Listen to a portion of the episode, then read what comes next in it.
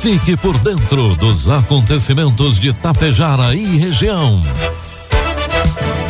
A partir de agora, Tapejara Notícias, primeira edição. Um trabalho da equipe de jornalismo da Rádio Tapejara.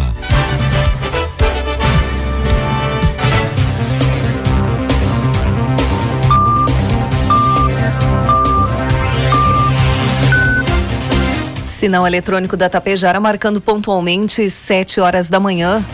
Bom dia. Está no ar a partir de agora aqui pela Rádio Tapejara a primeira edição do Tapejara Notícias desta quarta-feira, hoje 8 de junho de 2022. Tempo parcialmente encoberto em Tapejara, 14 graus é a temperatura. Notícias que são destaques desta edição. Novo calendário de vacinação contra a Covid-19 é realizado de hoje até sexta-feira em Tapejara. Escolas de Ibiaçá recebem jogos pedagógicos e livros bibliográficos. Bandidos armados realizam roubo na área central de Ernestina. Rio Grande do Sul deve ter maior produção de trigo da história na safra de inverno 2022. Estas e outras informações a partir de agora na primeira edição do Tapejara Notícias com um oferecimento de Bianchini Empreendimentos e Agro Daniele. A Bianchini Empreendimentos apresenta um imóvel criado especialmente para você, que sabe o quanto os detalhes fazem a diferença morar próximo à natureza, acordar com o despertar do sol na tranquilidade do loteamento Bianchini 2. Esse é o propósito do Residencial Palermo. O futuro é você quem faz. E a Bianchini Empreendimentos edifica seu sonho com qualidade, beleza e solidez. Esperamos você para conhecer o seu amanhã, que está sendo construído hoje. Oportunidade de trabalho para operador de cereais na Agro Daniele. Participe do processo seletivo enviando seu currículo para o e-mail recrutamento.cerecal@agrodaniele.com.br ou diretamente no WhatsApp 54 99617 1803. Repetindo o e-mail recrutamento.cerecal@agrodaniele.com.br ou diretamente no WhatsApp 549 9617 1803. Produtos agrícolas. Preços praticados ontem pela Agro Daniele. Soja, preço final com bônus, cento e oitenta e seis reais. Milho, preço final com bônus, oitenta e três reais. E trigo PH 78 ou mais, preço final com bônus, cento e dez reais. Em assembleia realizada no final da tarde de ontem, o Sindicato Nacional dos Auditores Fiscais Federais Agropecuários, da ANFA Sindical, decidiu que a categoria irá realizar uma greve de alerta nos dias 14 e 15 deste mês, em protesto ao projeto de lei número 1293/2021. O texto, segundo o sindicato, precariza os serviços fiscais federais agropecuários. Na prática, a proposta permite ao setor produtivo se autofiscalizar. Segundo o sindicato, se não houver amplo debate sobre o tema, uma nova assembleia será realizada para a realização de uma greve mais ampla. A paralisação afetará a liberação de cargas de origem animal e vegetal e insumos agrícolas e pecuários em portos e aeroportos de todo o país. A greve também irá atingir o abate de animais em plantas frigoríficas. Informe Econômico. O dólar comercial inicia cotado hoje a quatro reais e oitenta e sete centavos para a venda. Dólar turismo cinco reais e seis centavos e o euro a cinco e vinte e um. Segundo uma pesquisa da Confederação Nacional do Comércio, Bens, Serviços e Turismo, CNC, divulgada ontem, sete em cada dez famílias brasileiras estão endividadas. Índice aumentou quase 10 pontos percentuais em um ano. As dívidas comprometeram em média 30% do orçamento das famílias no mês de maio, maior proporção desde agosto do ano passado. Para algumas famílias, a situação ainda é pior. Segundo o levantamento, de cada quatro endividados, um precisou gastar mais da metade da renda só para pagar dívidas de bancos e também financeiras. Pelo menos 77% dos entrevistados responderam que têm dívidas em aberto. Quase 30% disseram que essas dívidas ou contas já estão em atraso e 10% admitiram que não vão ter condições de pagar. Previsão do tempo.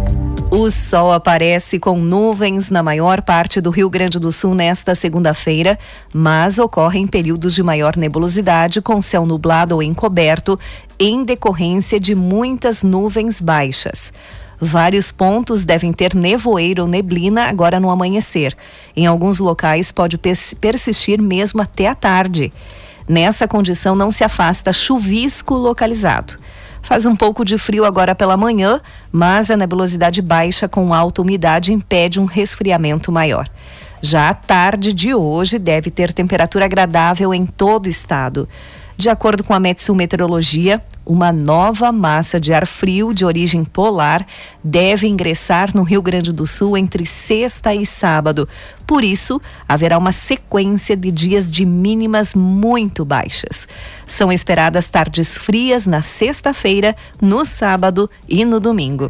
Na próxima semana, as noites seguem frias e com muito nevoeiro, mas as tardes devem ser agradáveis. Vamos então às imagens do satélite que mostram Tapejara neste momento.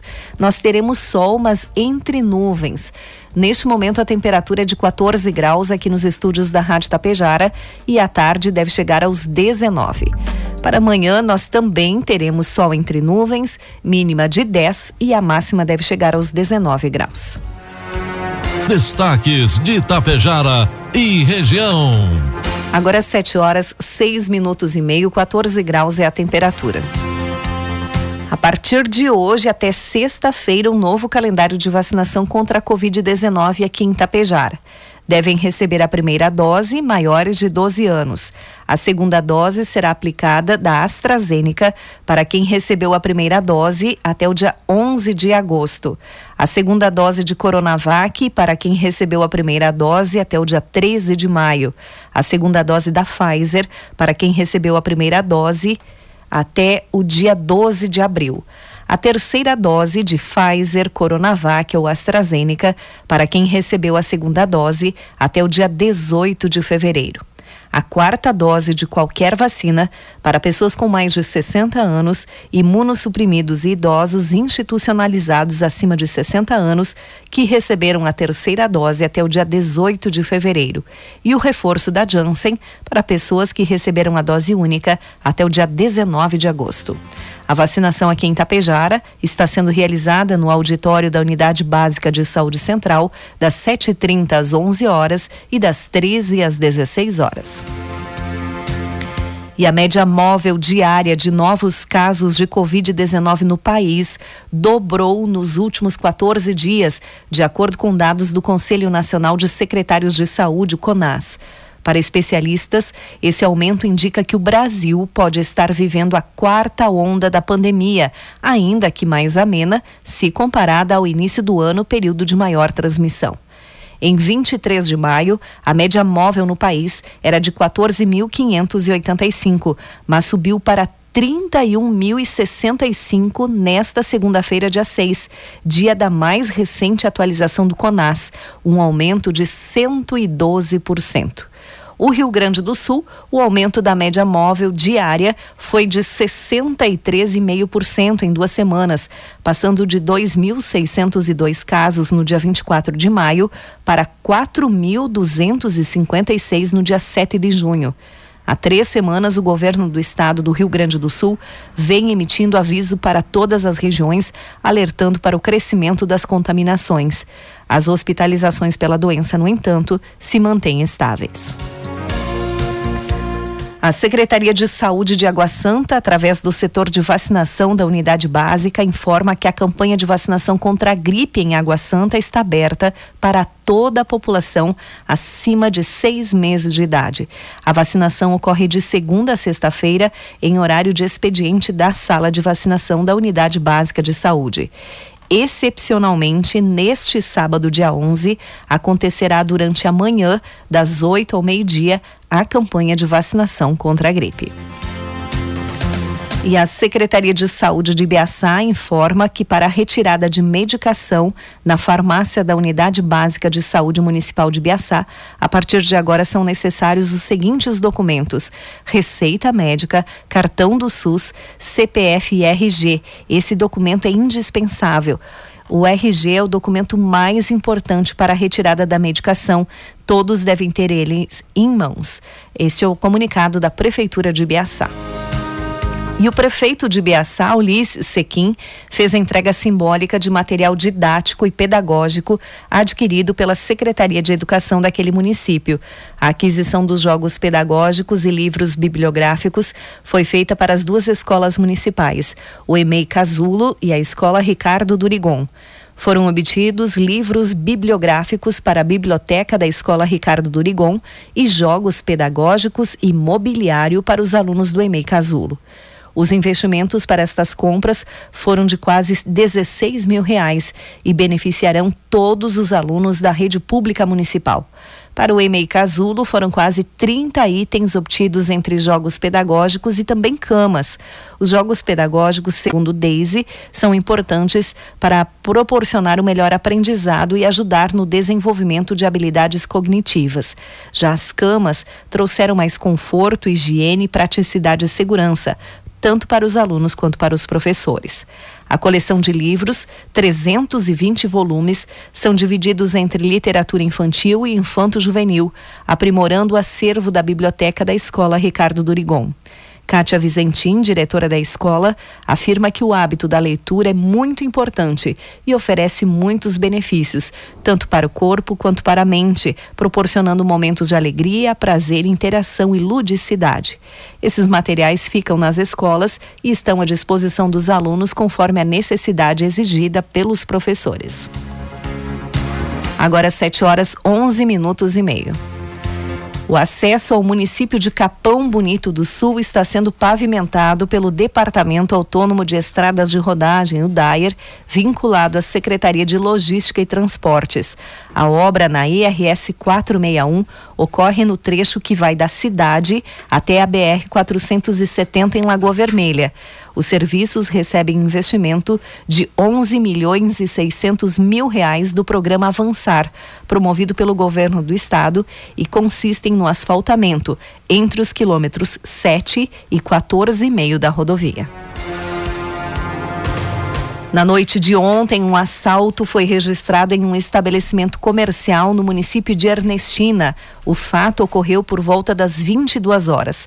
Segundo informações, dois indivíduos armados com pistolas entraram em um estabelecimento comercial e anunciaram um assalto.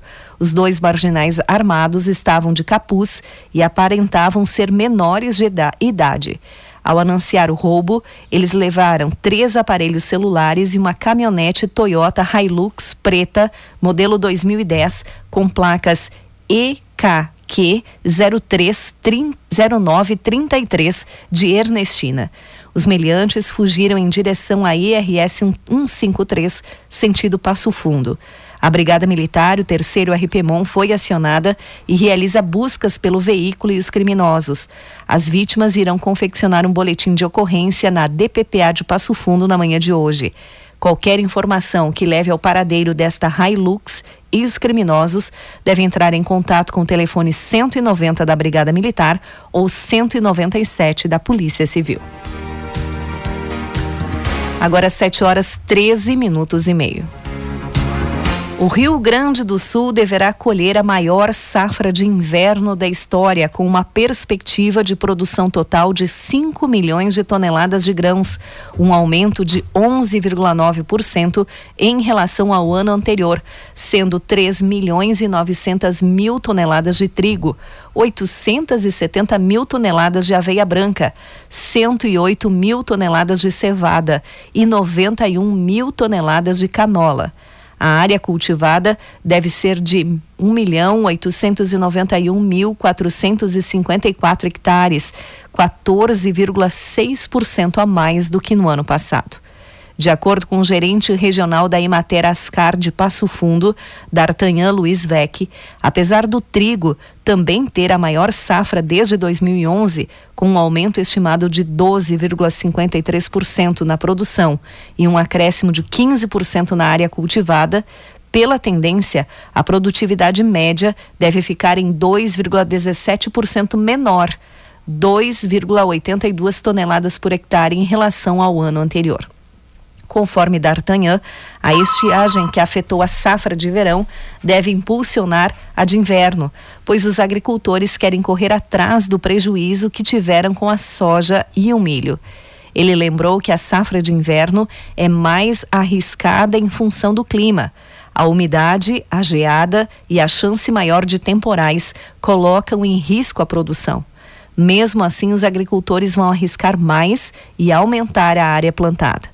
O gerente regional destaca que o mercado está favorável às culturas do inverno, principalmente o trigo, que está em falta em vários países produtores. O preço da saca está elevado. D'Artagnan revela que tem produtores que fecharam contrato com cerealistas para entregar o produto em novembro com um preço fixado em 110 reais a saca.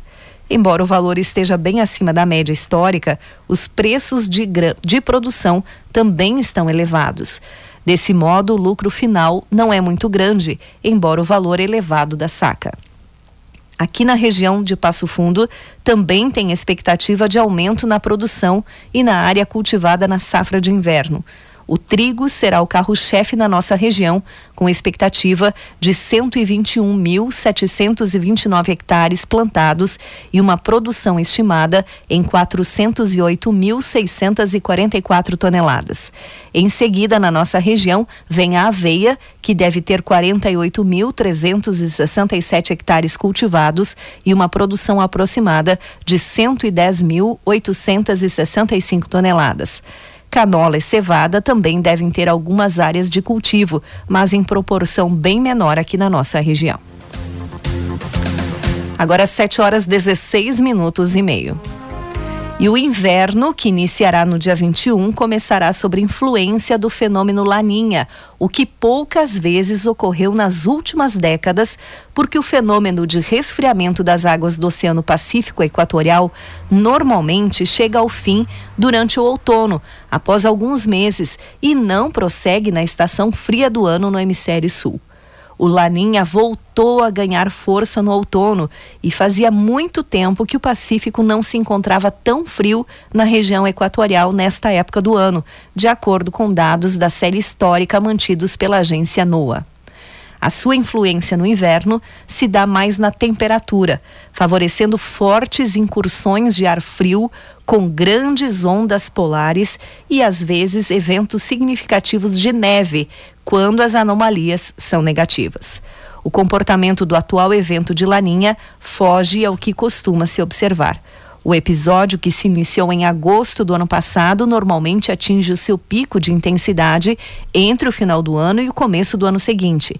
Na sequência, começa a perder intensidade e, via de regra, há uma transição para a neutralidade no outono do ano seguinte, o que não vai ocorrer neste ano. O episódio, o atual episódio de Laninha está longe de terminar. O fenômeno seguirá atuando no inverno e tende a alcançar a primavera e talvez o verão de 2023 aqui no hemisfério sul. Os dados ao longo do outono aumentaram as probabilidades de laninha no final deste ano. Agora 7 horas 18 minutos, 14 graus é a temperatura. Encerramos por aqui a primeira edição do Tapejara Notícias. Outras informações você acompanha durante a programação da Rádio Tapejara. Às 12 horas e 30 minutos tem a segunda edição. A todos um bom dia e uma ótima quarta-feira. Oportunidade de trabalho para operador de cereais na Agro Daniele. Participe do processo seletivo enviando seu currículo para o e-mail recrutamento.cerecal@agrodaniele.com.br ou diretamente no WhatsApp 54 99617 1803. Repetindo o e-mail recrutamento.cerecal@agrodaniele.com.br ou diretamente no WhatsApp 549 9617 1803. Há 30 anos, a Bianchini Empreendimentos vem transformando sonhos em realidade. Sabemos da importância da realização de um sonho na vida das pessoas e é por isso que trabalhamos sempre para você viver bem. A Bianchini Empreendimentos oferece opções de apartamentos, salas comerciais e terrenos para os mais variados estilos e desejos. Esperamos você para conhecer o seu amanhã, que está sendo construído hoje. Tapejara Notícias, primeira edição. Uma realização do Departamento de Jornalismo da Rádio Tapejara.